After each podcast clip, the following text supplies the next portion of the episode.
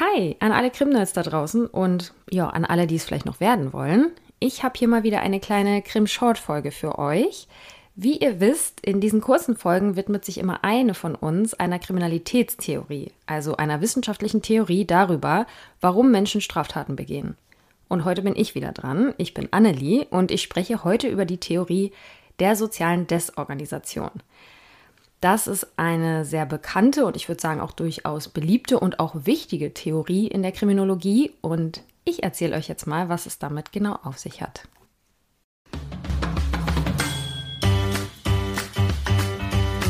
Krim Short.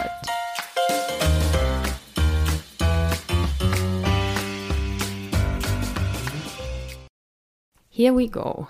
Die Theorie der sozialen Desorganisation die war in den 1920er Jahren eine, ja, man kann sagen, neue Betrachtungsweise in der Kriminologie. Man hat sich schon sehr lange, auch davor, mit individuellen Faktoren von kriminellem Verhalten, wie zum Beispiel den biologischen Veranlagungen, darüber hat Marie euch ja auch schon ein bisschen was erzählt in einer anderen Krim-Short, aber auch das soziale Umfeld und die Biografie einer Person angesehen. Aber die Wissenschaftler Shaw und McKay haben damals festgestellt, dass Kriminalität in Großstädten in den USA oft in ganz bestimmten Gegenden besonders häufig vorkommt. Sie haben sich also die Frage gestellt, ob der Raum selbst, also das Stadtviertel, kriminelles Verhalten fördern könnte und wenn ja, wie. Also wie hängt das alles zusammen und warum ist das so? Es ging also weg vom Individuum und hin zu den strukturellen Bedingungen, unter denen Menschen leben und die ihr Verhalten ja eventuell beeinflussen könnten. Und zuerst haben die beiden sich das Ganze in der US-amerikanischen Stadt Chicago angesehen. Und dazu mache ich jetzt einen ganz kurzen Exkurs. Denn wenn ihr euch näher mit diesem Thema befasst, dann wird euch das auf jeden Fall unterkommen. Deswegen will ich es an der Stelle auch auf jeden Fall erwähnt haben. Denn die beiden Wissenschaftler waren damals ja Teil der sehr bekannten Chicago School of Sociology, also die Chicagoer Schule der Soziologie. Und das war eine sehr einflussreiche Strömung in der Soziologie, die am Beispiel von Chicago in empirischen Studien, also durch Feldforschung, aber auch durch statistische Erhebungen, viele soziale Phänomene und Probleme, die vor allem in den Großstädten in den USA damals auftraten, beforschte und auch heute noch die Soziologie und eben auch die Kriminologie sehr beeinflusst. Man konnte Chicago damals relativ gut in so einem konzentrischen Modell in verschiedene Zonen einteilen.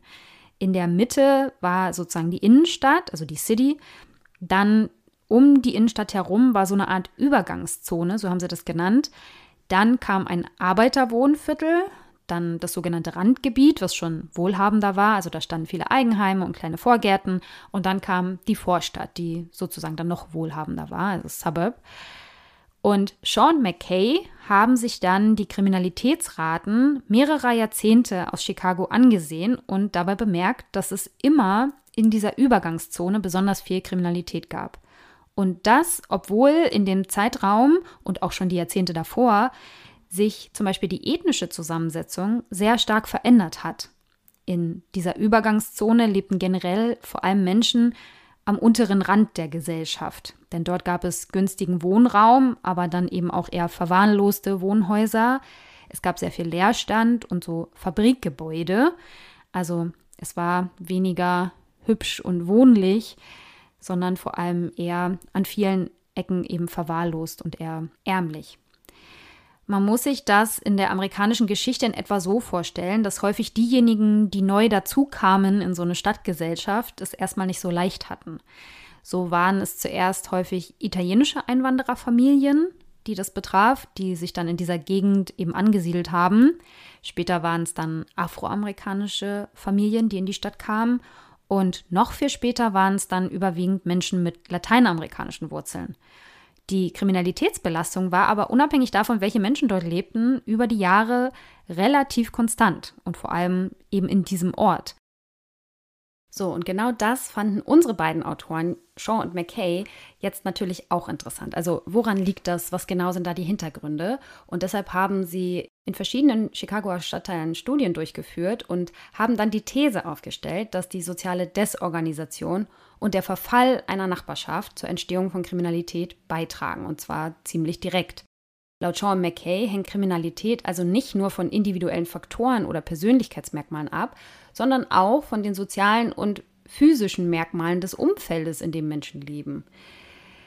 Also zentral bei dieser Theorie ist der Begriff der sozialen Desorganisation. Der ist jetzt schon ein paar Mal gefallen und damit ist eigentlich ein Zustand gemeint, in dem die sozialen Bindungen und Netzwerke in einer Gemeinschaft geschwächt sind und die Menschen ein Gefühl der Isolation oder auch Desorientierung verspüren. Das kann durch verschiedene Faktoren verursacht werden. Also die beiden Autoren nennen zum Beispiel Armut, ethnische Fragmentierung, Perspektivlosigkeit, hohe Arbeitslosigkeit, niedrige Bildungsniveaus und so weiter. Und es könnte dann auch zu mangelnder Kontrolle führen. Das ist also der nächste zentrale Begriff, den wir uns vielleicht nochmal anschauen müssen. Soziale Kontrolle. Damit ist die Reaktion einer Gemeinschaft oder eines sozialen Umfeldes auf bestimmtes menschliches Verhalten gemeint. Unser Umfeld nimmt ja großen Einfluss auf uns, das wissen wir sicher alle, und auch auf unser Verhalten. Das können gerade für Jugendliche eben die Eltern sein, die Lehrer in der Schule, die Freunde, aber eben auch die Nachbarn und die Verkäuferin im Supermarkt zum Beispiel. So könnte höfliches Verhalten dann zum Beispiel gelobt werden und wenn man Müll auf die Straße wirft, dann könnten Menschen komisch gucken oder sogar meckern.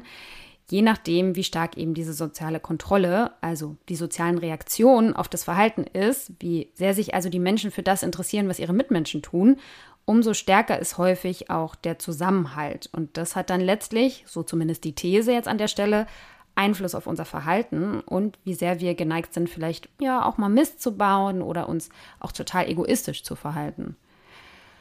Shaw und McKay argumentieren also, dass in solchen sozial desorganisierten Gemeinschaften eine höhere Wahrscheinlichkeit für kriminelles Verhalten besteht und dass vor allem Jugendliche dafür anfällig seien, da sie nicht genügend soziale Kontrolle und Unterstützung erhielten. Das ist dann also die logische Schlussfolgerung an der Stelle. Und nicht nur das, die beiden Autoren glauben auch, dass kriminelle Aktivitäten sich wegen der Schwächung der sozialen Kontrolle und der Normen in der Gemeinschaft dann auch immer weiter ausbreiten können. Diese desorganisierten und devianten Strukturen, also vielleicht auch kriminellen Strukturen, könnten sich dann in diesen Stadtteilen verfestigen und auch von neu zuziehenden Menschen übernommen werden. Also die Kultur und Wertvorstellung der Menschen können sich dadurch verändern. Die nennen das dann kulturelle Transmission, dass das sozusagen auch übergeht. So schlussfolgern sie also, könnten die anhaltend hohen Kriminalitätsraten unabhängig von der ethnischen Zusammensetzung der Bevölkerung in diesen Gegenden erklärt werden. Ja, die Theorie der sozialen Desintegration von Shaw und McKay hat auf jeden Fall dazu beigetragen, das Verständnis für die Rolle des sozialen Umfeldes bei der Entstehung von Kriminalität zu erweitern und sozusagen auch Räume und der Verfall von Räumen mit in die Betrachtung einzubeziehen.